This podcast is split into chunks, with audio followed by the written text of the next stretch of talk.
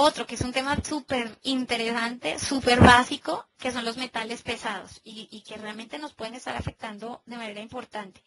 Tienen diferentes definiciones en diferentes contextos. Aquí se utiliza más para describir los, metales que han demostrado ser tóxicos para los seres humanos.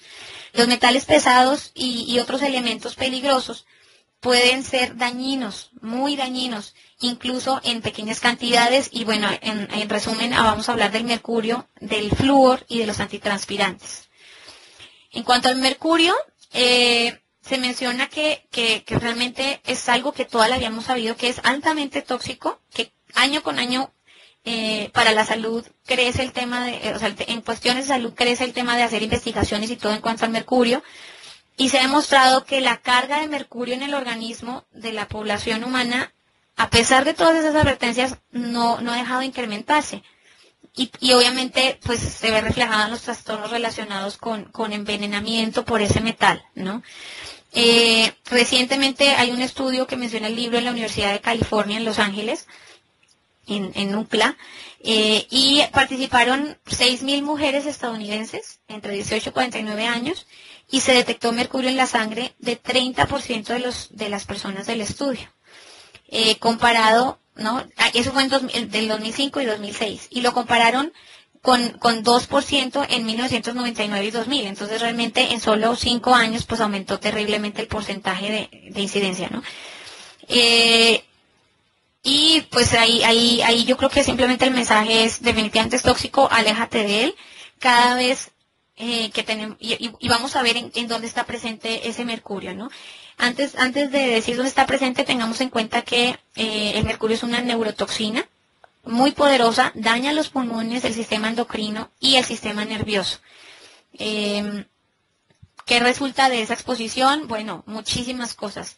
Pérdida de memoria, trastornos de aprendizaje, eh, toda esta lista de enfermedades que, que, que, que- ponen ahí. Yo puse algunas imágenes que me parece que, que pueden ser importantes eh, y son de acción inmediata, ¿no? Para todos los que están escuchándome, eh, lo primero que hice eh, en el mes de diciembre, después de, de- de- de hacer un poco más de conciencia y de informarme sobre el tema, fue quitarme las amalgamas que traía en mi boca. ¿no? Eh, las amalgamas tienen mercurio. Eh, la toxicidad del mercurio ha sido muy cuestionada. ¿no? Eh, y sin embargo, a pesar de eso, eh, la Asociación Dental Americana afirma que las amalgamas son seguras y que son efectivas porque, digamos que, que argumentan que el mercurio se mezcla con otros metales, como la plata y el estaño. Y, dice que por eso el material se torna como una sustancia, le llaman biológicamente inactiva, y dice que no perjudica a los seres humanos. Pero no es así. Antes de, de, de ponérnoslo en la boca, ahora sí que el libro lo que dice es, eh, piénsatela, y eh, los dentistas inclusive lo que hacen es que tratan es- es- esos, esos, eh, esos empastes, los tratan como desechos completamente peligrosos, o sea, con guantes, con todo el cuidado. Entonces, ahora sí que la reflexión es, si lo tratan así, ¿por qué? ¿Por qué debería ser más segura la sustancia entrando, estando dentro de nuestra boca, ¿no? Y expuesta al uso y al desgaste diarios. Ahorita me gustaría mencionar que, em, pues que entre más tiempo tienen los amalgamas, más mercurio se ha depositado en el cuerpo. ¿Por qué? Porque hay, hay cosas que hacemos que hacen que se vaya desprendiendo ese mer- mercurio de las amalgamas. Entonces, lo primero que podemos hacer como solución es pedirle a un dentista que sustituya las amalgamas eh, por otras alternativas biocompatibles como la resina. Eh, y también eliminarlo de la dieta, aunque creamos que, que- comer pescado es muy sano, claro que sí, es sano siempre y cuando el pescado no esté contaminado. ¿De qué? De mercurio, que es uno de los metales pesados que más están contaminando ahorita los, los, eh, las aguas, ¿no? Entonces, si nos preocupa la exposición al mercurio, esos, pueden ser dos primeros pasos. Y también, eh, bueno, en cuanto al pescado, elegir cierto tipo de pescado eh, que sabemos que puede estar más, que es más seguro, ¿no? Eh, como cuáles, eh, ahorita, ahorita más adelante les voy a mencionar los que normalmente están más en el fondo, más hacia el fondo del mar son los que están más libres de ese, de ese metal, ¿no? Eh, ¿Qué tenemos que hacer ahí? Eh, también nos podemos ayudar tomando un suplemento de, de cómo vamos a, o sea, en realidad lo que, lo que va a pasar es que vamos a, decir, bueno, ¿cómo sustituyo el consumo de pescado? Bueno, lo podemos sustituir o complementar si no tenemos una fuente segura de pescado por lo que es el omega 3.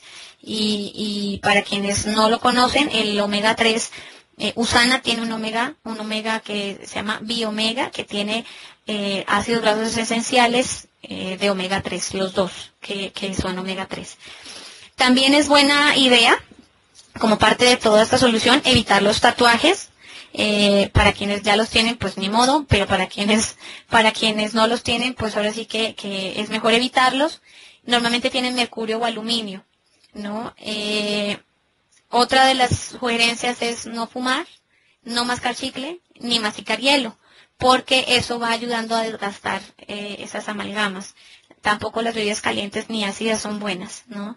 Y si uno lo hace y ya lo hizo, volvemos a lo mismo, hay cosas que no, no de pronto no, no, no vamos a dejar de hacer o, no se presentó la oportunidad de dejarlo de hacer, bueno, entonces enjuáguese la boca con agua después de, de haber fumado, de haber mascado chicle o de haber eh, masticado hielo para que las partículas que se desprenden, que a lo mejor son imperceptibles, salgan de la boca. Eh, en las personas que tienen amalgamas, pues tratar de comer eh, menos lo que son alimentos crujientes. Eh, y esas personas inclusive, pues evitar lo que es saunas y baños calientes de tina, cambiar de cepillo, que sea un, cepillo regular, no un eléctrico que es mucho más fuerte, y no apretar los dientes y rechinarlos. Para mí, creo que la solución más fácil es quítate las amalgamas, ¿no? que es lo que insiste el libro.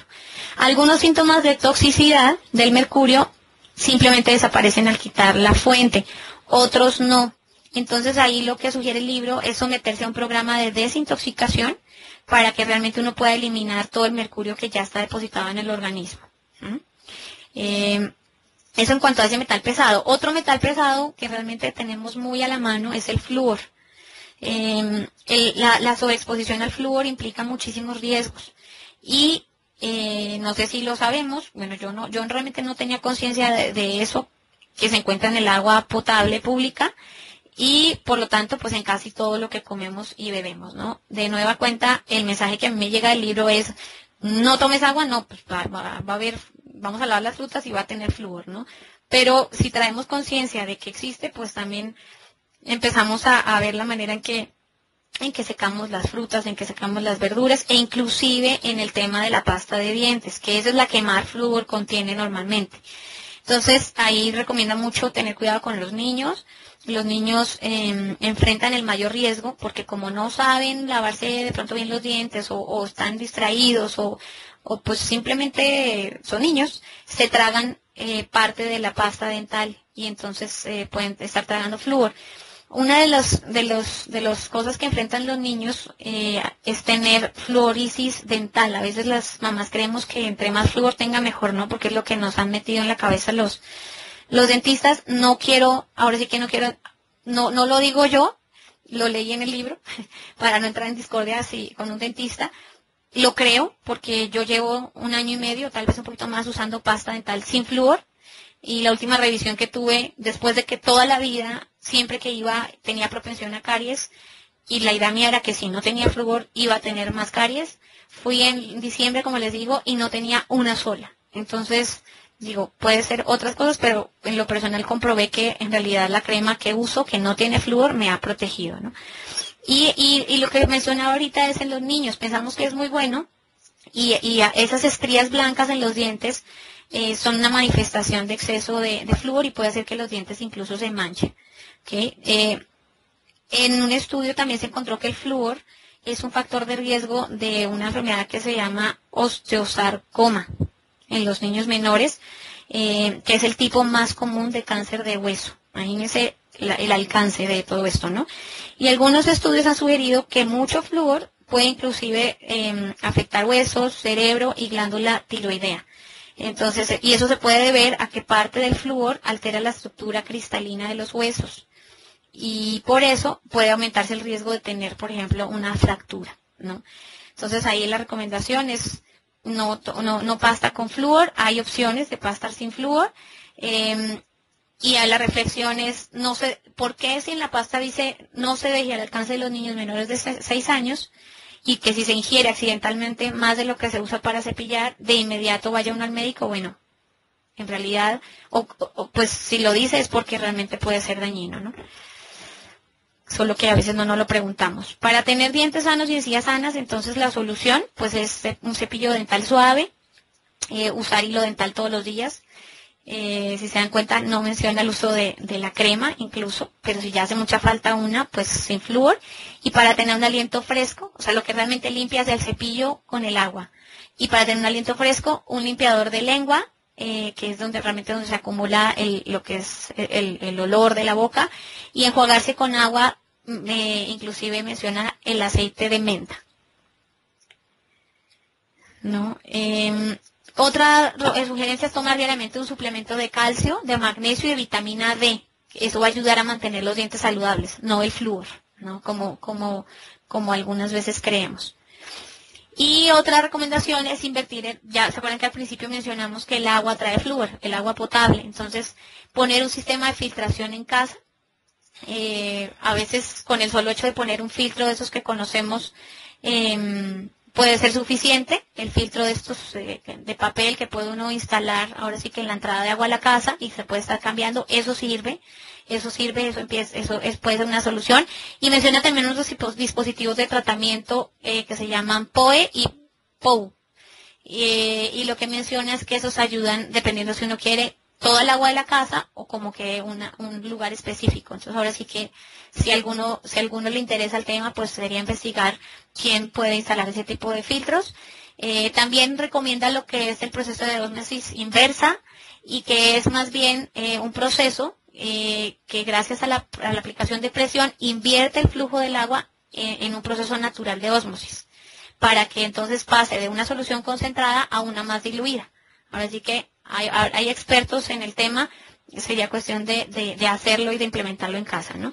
Y cuando, y una de las cosas más sencillas que podemos hacer y más, más fáciles, eh, es el tema de, de las botellas de agua hace mucha referencia a no usar botellas plásticas porque normalmente están construidas con derivados de petróleo de todas maneras, ya hay unas plásticas que vienen con, con algunos eh, como especificaciones que dice que son más seguras, pero eh, las preferidas ahora sí del, del doctor eh, Myron son las de acero inoxidable. Dice que son buenas para el organismo y además son ecológicas, ¿no? Eh, y pues bueno, ecológicas porque no es, porque se están reutilizando. Y finalmente, mercurio, flúor y lo que se refiere al antitranspirante. ¿No? Em, en el antitranspirante, pues yo creo que es una de las cosas más personales, más usadas, más cercanas que tenemos. Em, y, lo que mencionas es que han sido, eh, ha sido como que por muchos años algo normal y no debería ser, porque en realidad están tapando las glándulas sudoríparas y los poros. Uno debe usar un desodorante, no, no un antitranspirante que no deje que salga porque finalmente eh, el sudor es una manera de, desintoxicación. Eh, ¿Qué menciona sobre eso? Que muchos de los problemas de salud, que incluyen, incluyen cáncer de mama, de fallas renales, de Alzheimer y hasta Parkinson, em, son causados por efectos tóxicos del hecho de estar nosotros tapando esas glándulas sudoríparas. Entonces, ahí lo que recomienda, y, bueno, inclusive menciona estudios en animales eh, donde, donde, donde han demostrado que afecta el sistema nervioso central, ¿no? Eh, y bueno, obviamente en el libro hay una explicación un poco más profunda sobre el tema. En conclusión, a mí lo que me queda claro es que definitivamente no, no hay que usar antitranspirantes. ¿Qué soluciones hay para esto? Eh, utilizar un desodorante natural. La verdad es que en, el, en este último año que como que el tema me ha llamado la atención, he visto que sí hay muchas soluciones, unas mejor que otras lo más importante es los ingredientes que traiga el desodorante, el perdón, el antitranspirante. Eh, en un supermercado definitivamente no lo conseguimos. Yo me he recorrido todo el anaquel buscando uno que no sea antitranspirante y todos son antitranspirantes, pero sí en tiendas naturistas, en tiendas eh, inclusive como de cosas orgánicas y de hecho hay marcas que venden estas piedritas como la que puse ahí, que es una, eh, una alternativa de alumbre de amonio, evita que crezcan las bacterias, elimina el mal olor y no tiene efectos nocivos. Inclusive el libro, pues ahí menciona algunas marcas, ¿no? Y otras fuentes de, aluminio, que es un metal pesado, son los antiácidos, lo hemos mencionado al principio, ¿no? ¿Qué es lo que se recomienda definitivamente si ha estado uno muy expuesto a todo esto? Una desintoxicación, ¿no? ¿Para qué? Para favorecer eh, la capacidad que tenga el cuerpo de deshacerse de esos metales. No va a ser algo de inmediato, pero, pero inclusive con el ejercicio y junto con la desintoxicación puede ser muy benéfico. Eh, también debemos tener en mente que si usamos un antitranspirante, lo debemos retirar por la noche, o sea, ya de plano. Si, si lo estamos usando, bueno, retirarlo por la noche, lavando la zona donde uno se lo puso, por lo menos para que durante la noche haya como ese, ese, ese proceso natural del cuerpo de, de, de transpirar, ¿no? Eh, en resumen, hay que conocer esos, pues esos peligros de la toxicidad del aluminio y evaluar los riesgos. Entonces, eh, necesitamos tener en mente que, que, la, que la transpiración fue diseñada como un método para, para uno enfriarse, para depurarse y que en realidad pues, de ahí pueden eh, provenir muchas enfermedades. La solución, desintoxicación.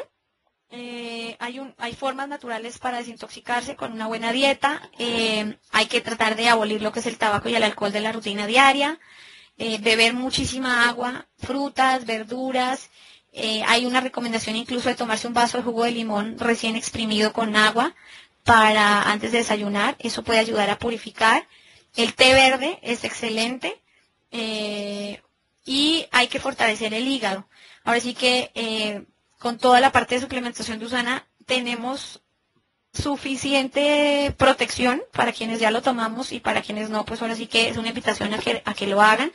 El LBR o EPACIL, como se llama en Estados Unidos y Australia, eh, es extracto de cardo lechero, tiene ácido alfa-lipoico, trae cúrcuma y todos esos son eh, ingredientes que fortalecen el hígado y ayudan a desintoxicarlo. En los esenciales, inclusive también tenemos eh, lo que es el ácido alfa-lipoico, también está en la coenzima Q10 y entonces, bueno, ahora sí que quien esté interesado, pues sería cuestión de asesorarlo un poco más en todo el tema de desintoxicación y los suplementos que, que tenemos para eso. Y hay que tener cuidado con las dietas eh, de, de, desintoxicación extremas, ¿no? Estas que incluyen ayuno por varios días, eh, en realidad terminan afectando mucho más lo que es el, hígado y los riñones. Eh, una de las soluciones que nosotros como grupo estamos eh, ahora sí que, que, promoviendo es el tema de hacer un desafío que tenemos nosotros ya como programa instalado, que es un programa de cinco semanas, es un programa integral donde pueden ayudarse en esa desintoxicación. lo estamos haciendo periódicamente, ¿vale?